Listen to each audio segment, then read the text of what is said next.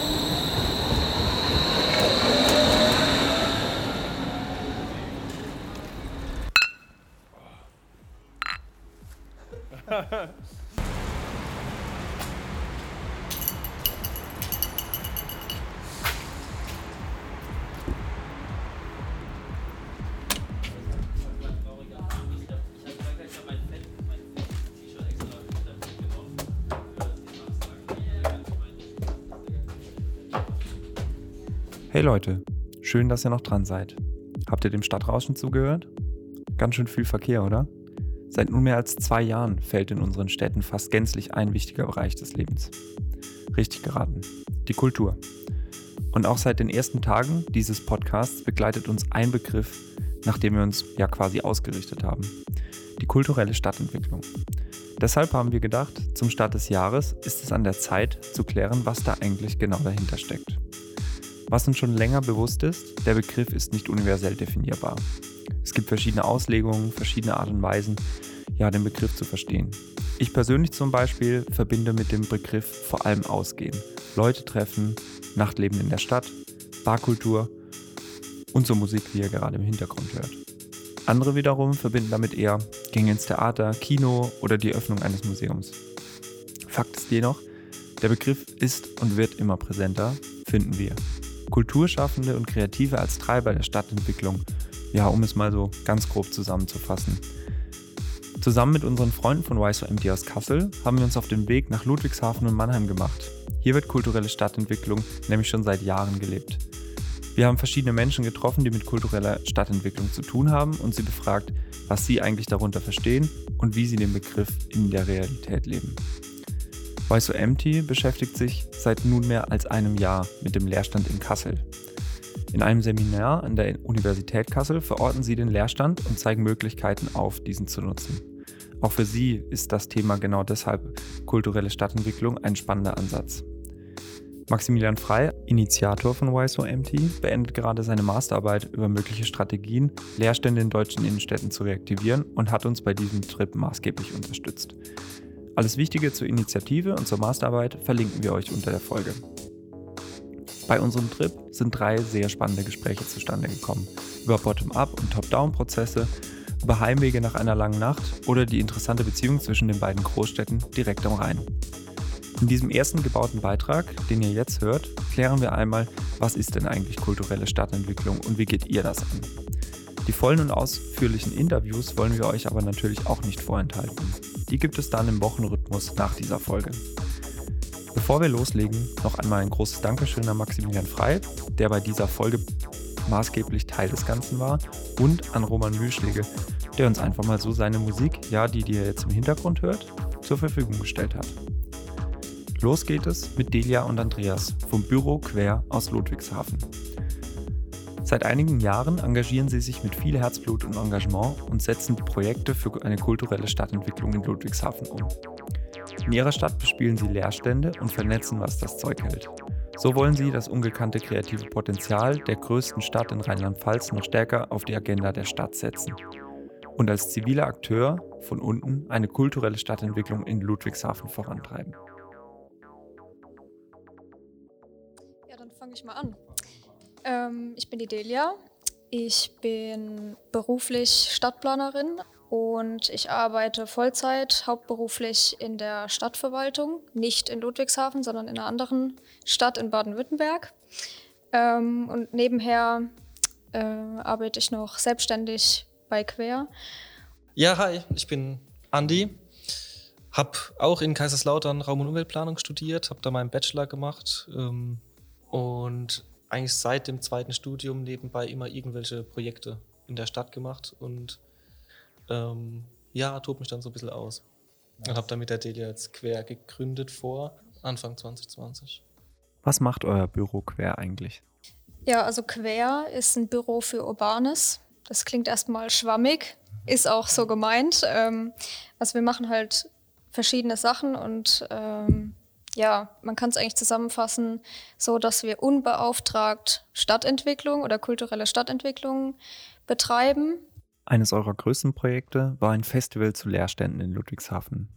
Worum ging es da genau und was hat sich daraus entwickelt? Ja, also das übergeordnete Thema war eben kulturelle Stadtentwicklung und wir haben uns dann ja, verschiedene Themen rausgesucht, die uns interessieren, zum Beispiel Urban Art in der Stadtentwicklung, ähm, Leerstände als Potenzialräume, dann welche Infrastruktur braucht überhaupt so eine, ähm, so eine Stadtentwicklung, also kulturelle Stadtentwicklung, die Aneignung von öffentlichen Räumen, so in, die, in diesem Themenbereich. Wir sitzen im Nukleus. Ähm, hier haben wir 2019, Ende 2019 das Leerstandsfestival ja, umgesetzt. Initiiert wurde es von der IHK-Tischrunde. Ähm, ja, und das ist ein ehemaliger Optiker. War dann ein Leerstand zu dem Zeitpunkt, wo wir das, ähm, also nicht initiiert, sondern ähm, ja, konzipiert haben, inhaltlich und umgesetzt. Und inzwischen ist es ein Engagement Space. Das heißt, hier können zivilgesellschaftliche Akteure und Akteurinnen Projekte umsetzen, eigenständig. Und wir beide machen seit August, glaube ich, sind wir äh, wieder dabei im Community Management. Was versteht ihr unter kultureller Stadtentwicklung und was wollt ihr eigentlich damit erreichen? Ich finde, es ist mittlerweile ein bisschen zu einem Buzzword geworden schon. Es wird überall mit kultureller Stadtentwicklung geworben. Alles wird unter der Überschrift kulturelle Stadtentwicklung aufgenommen. Jeder macht kulturelle Stadtentwicklung. Ähm, ab und zu geht es ein bisschen in die Entwicklung der Kultur in der Stadt. Vielleicht, also vielleicht können wir das gegenüberstellen. Da hatten wir es gestern Abend mal von. Was, was alles, was man als kulturelle Stadtentwicklung macht, ist ähm, eine Entwicklung der Kultur an sich in der Stadt. Also entwickeln wir hier gerade die Kultur fort, machen wir Kulturförderung oder wollen wir die Stadt entwickeln mittels Kultur? Mhm. Und ich glaube, aber ich glaube, darüber wird sich schon irgendwie ein zwei Stunden Gespräch lohnen. Und bin mir da, bin da selbst vielleicht auch noch an keinem Ergebnis angekommen. Also ich glaube, wir sehen das eher so, dass wir mit unter anderem Kultur an der Entwicklung der Stadt arbeiten möchten. Und nicht, also das. Ja, also ich glaube, das Wort Stadtentwicklung ähm, ist da bei uns eher im Fokus als jetzt die Kulturentwicklung. Und ähm, also für mich ist das so ein alternativer Handlungsersatz, äh, Handlungsansatz ähm, in Ergänzung zur klassischen kommunalen Stadtplanung. Ja, ich glaube, das, weil was ist das Ziel? Gegenfrage. Was ist das Ziel kultureller Stadtentwicklung? Gute Frage. Was halten wir fest? Delia und Andi wollen ihre Stadt weiterentwickeln. Sie gestalten und gemeinwohlorientiert mit der Verwaltung und Bevölkerung zu einem lebenswerteren Ort machen. Sie machen das ganz unbürokratisch, von unten herauf, aus einer inneren Motivation heraus, ihre Stadt mitzugestalten. Durch gemeinsame kulturelle Betätigung und Projekte wollen sie so Impulse setzen. Ja, dieser alternative Handlungsansatz, wie ihn Delia genannt hat, wie könnte man diesen nun ausprobieren und umsetzen? Und was sind eigentlich die Ziele einer kulturellen Stadtentwicklung, wie Andi gerade meinte? Mit diesen Fragen und noch einigen mehr im Gepäck sind wir über den Rhein nach Mannheim gefahren, um mit Matthias Rauch zu sprechen. Er leitet den Bereich Cultural Innovation und Creative Economy. Er ist faktisch Projektleiter der kulturellen Stadtentwicklung in Mannheim. Die Stadt hat, angesiedelt bei einer städtischen Tochtergesellschaft, eine eigene Abteilung für kulturelle Stadtentwicklung geschaffen und versucht durch verschiedenste Strategien das ganze Potenzial der Kultur- und Kreativbranche mit der lokalen Stadtentwicklung zu verknüpfen.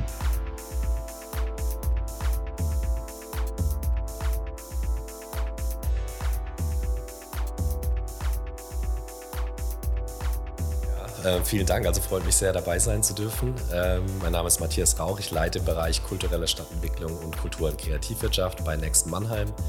Das ist eine hundertprozentige Tochter der Stadt äh, mit Aufsichtsratsvorsitz äh, OB Dr. Kurz. Und wir betreuen äh, das ganze Gründungs- und Innovationsökosystem in Mannheim. Und da ist Kultur und Kultur- und Kreativwirtschaft ein ganz zentraler Baustein auch. Was macht die kulturelle Stadtentwicklung Mannheim eigentlich? Ich glaube, wir befassen uns immer auch mit Zukunftsthemen, mit Transformation, mit Weiterentwicklung ähm, und sind da ein ganz wichtiger städtischer Treiber in dem Bereich. Ähm, ich will nicht sagen, dass es vorher sozusagen nicht genug war, aber ich denke, eine Stadt ist immer was Lebendiges, was Flexibles, was sich weiterentwickelt und was aber auch gestaltet werden will. Und genau an diesem Punkt, an dieser Schnittstelle sehen wir uns und unsere Arbeit. Was verstehst du unter kultureller Stadtentwicklung? Ähm, also um es ganz kurz zu sagen, könnte man sagen, es ist einfach die Schnittstelle Kultur, Kultur- und Kreativwirtschaft und Stadtentwicklung. Also welche Effekte, welche ähm, ja, welchen Impact kann Kultur und Kultur- und Kreativwirtschaft auf Stadtentwicklung haben und wie kann man das Ganze ähm, steuern, kuratieren, unterstützen und fördern. Ähm, unser Fokus ist natürlich primär an der Schnittstelle Kultur, Kultur- und Kreativwirtschaft und Stadtentwicklung, wo wir immer wieder überlegen, welche Akzente ähm, welche Projekte können über die Kultur ähm, bewerkstelligt werden, was Stadtentwicklung angeht. Ähm, was ist da sinnvoll ähm, zu denken? Wo kann man da auch ähm, gewisse Weichenstellungen vielleicht stellen? Und das stellt sich jetzt da mit einer ganz neuen Dringlichkeit auch, was das Thema Innenstadt angeht. Also auch da, ähm, glaube ich, stehen wir jetzt ja vor einem ganz großen Experiment, ähm, wo ich davon überzeugt bin, dass die Kultur und auch die Kultur- und Kreativwirtschaft hier eine ganz zentrale Rolle spielen sollten bei der Erprobung, wie eine Innenstadt der Zukunft aussehen könnte. Was wollt ihr als kulturelle Stadtentwicklung anstoßen? Das ist letztlich genau der Impuls, den wir entwickeln wollen, dass immer mehr Menschen sich dem öffentlichen Raum auch mit annehmen, den mitgestalten ähm, und mitentwickeln und ihn zu einem nachhaltigeren Ort, einem lebenswerteren Ort und äh, einem besseren Ort letztlich machen. Welche Rolle sollte die Stadtplanung bei einer kulturellen Stadtentwicklung für dich einnehmen? Kollegen der Stadtplanung zu sagen, habt ihr Räume für Kultur, habt ihr Kreative mit dabei im Prozess, ähm, weil wir stellen ja oft nach wie vor fest, dass äh, Stadtplanung eigentlich ohne Kreative oftmals stattfindet und dann die im Nachhinein ähm, dazugeholt werden, wenn man feststellt, dass ein Ort oder ein Raum nicht eine Dynamik hat, die man sich erhofft hat, äh, dann soll es die Kreativen richten. Ähm, aus unserer Überzeugung ist es produktiver und effektiver, wenn Kreative schon von Anbeginn an mit in den Prozess genommen werden. Das kostet im Zweifel vielleicht ein bisschen mehr, ist aber im Ergebnis oftmals besser, weil man diese spezifische Perspektive schon mitgedacht hat und mitentwickelt hat im besten Fall ähm, und nicht im Nachhinein erst äh, schauen muss, okay, da ist jetzt die Dynamik, die ich haben wollte, nicht entstanden. Wie kriegen wir da jetzt Leben rein? Wie kriege ich da eine Dynamisierung rein? Und dann äh, kommt der Anruf ähm, bei mir oder bei den Kreativen. Unser Plädoyer ist immer, denkt doch diese Perspektive von Anfang an mit und integriert Kulturschaffende und Kreative auch bei Stadtentwicklungsprojekten. Wie hat sich Mannheim über die Jahre hinweg verändert und was glaubst du, welche Rolle die kulturelle Stadtentwicklung dabei eingenommen hat? Ich erzähle die Geschichte immer so. Ich, ich komme ursprünglich aus der Karlsruher Gegend und als ich hierher gezogen bin, habe ich ja so Beileidsbekundungen gekriegt. So, ah ja, nach Mannheim, ja. ja viel, viel Spaß. Ähm, ähm, und ich glaube, das ist tatsächlich heute nicht mehr der Fall. Also es ist mittlerweile auch überregional, national und, und auch international ähm, bekannt, dass hier irgendwas mit Kreativität stattfindet, dass Kultur hier eine ganz zentrale Rolle spielt als Treiber von, von Stadtentwicklung. Um, und ich glaube, dass das durchaus ähm, nicht nur das Lebensgefühl und die Atmosphäre in der Stadt verändert hat, sondern auch die Wahrnehmung äh, von außen sich definitiv äh, in den letzten Jahren verändert hat. Und äh, aus meiner Sicht ist das äh, durchweg positiv. Abgesehen davon, dass ich natürlich Kultur in ganz unterschiedlichen Facetten ähm, nochmal als, als Querschnittsbereich immer wieder anbietet. Also ich kann ja über Kultur mit ganz unterschiedlichen Milieus, Kulturen in einen Austausch kommen. Das schafft ja Kultur wie kaum äh, eine andere Branche, äh, Menschen in einen Dialog zu bringen. Und bei Mannheim mit einer Stadt mit über 170 Nationalitäten ist, glaube ich, diese diese Kultur essentiell wichtig, um immer wieder diesen Dialog, diesen Brückenschlag zwischen den Kulturen herzustellen, den Dialog und auch ein verbindendes Element zu sein ähm, zwischen ganz unterschiedlichen Perspektiven, Denkweisen und, und Sichtweisen. Wenn man es mal in Erprobungsstadien geschafft hat, aufzuzeigen, wie diversere Nutzungen, welche Qualitäten das auch bietet, wären, glaube ich, die meisten Menschen relativ schnell dabei zu sagen, ja, das will ich auch. Ähm, also ich hätte gerne einen Kulturraum in direkter Nähe. Ich hätte gerne einen Nahversorger. Ich hätte gerne eine Apotheke und einen Arzt hier. Vielleicht hätte ich gern weniger Autos äh, im Stadtraum, weil ich diesen Parkraum anders nutzen könnte. Ähm, vielleicht gibt mir das auch ganz neue Aufenthaltsqualitäten etc. Das war sie auch schon, unsere 22. Folge von Bunter Beton. Ich hoffe, ihr konntet ein wenig was aus der Folge mitnehmen und wisst jetzt vielleicht ein wenig genauer, auf was wir uns ständig in unserem Podcast beziehen. Haben wir alle Fragen geklärt? Was ist da also das Ziel von kultureller Stadtentwicklung und wie kann so ein Handlungsansatz eigentlich aussehen? Ich habe mir einmal vier Erkenntnisse rausgeschrieben. Kultur ist ein super Botschafter und kann den Dialog über eine gemeinsame Stadtentwicklung bereichern.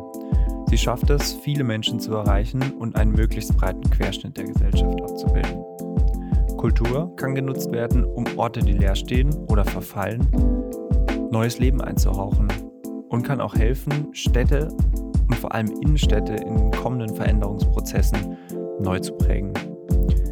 Kulturelle Einrichtungen verdienen im Diskurs der Stadtentwicklung eine größere Bühne und mehr Aufmerksamkeit. Und ja, so als letzter Punkt, kulturelle Stadtentwicklung lebt vom Experimentieren und vom Ausprobieren. Dazu braucht es Platz, Legitimation und vor allem auch Mittel. Wie schon am Anfang erwähnt, werden wir die Frage, was kulturelle Stadtentwicklung eigentlich ist, natürlich nicht abschließend geklärt bekommen. Aber wir haben in dieser Folge Menschen interviewt, die ja durch das Buzzword schon einiges erreicht haben und ja Ansätze entwickelten, ja, die wir für ziemlich genial halten. Was uns aufgefallen ist, in allen bisherigen Interviews und auch in diesen Interviews von Bunter Beton wollen alle Projekte eigentlich mehr oder weniger dasselbe. Ihren Lebensraum, ihre Stadt ein Stück weit lebenswerter zu machen und sie dabei auf transformative Art und Weise schöner zu gestalten. Für alle, am besten mit allen. Ja, und äh, Hauptsache bunt, ne? Am Ende der Folge möchten wir uns nochmal an alle Gesprächspartnerinnen bedanken, die bei dieser Episode mit dabei waren. Lasst ihr Hörerinnen uns auch gerne wissen, wenn ihr den gebauten Beitrag als Format ähm, gut fandet oder was wir noch anders machen sollten. Vielleicht machen wir sowas mal öfter dieses Jahr. Nächste Woche geht es dann auch schon weiter mit dem vollständigen Interview von Delia und Andreas. Darin erfahrt ihr, was die beiden alles so in Ludwigshafen bisher umgesetzt haben und wieso der Titel Die hässlichste Stadt Deutschlands nicht unbedingt was Schlechtes sein muss. In der Woche danach geht es dann weiter mit dem vollständigen Interview von Matthias Rauch. Ja, das wird auch, glaube ich, ziemlich cool. Von dem her schaltet wieder ein nächste Woche. Bis dahin und macht's gut.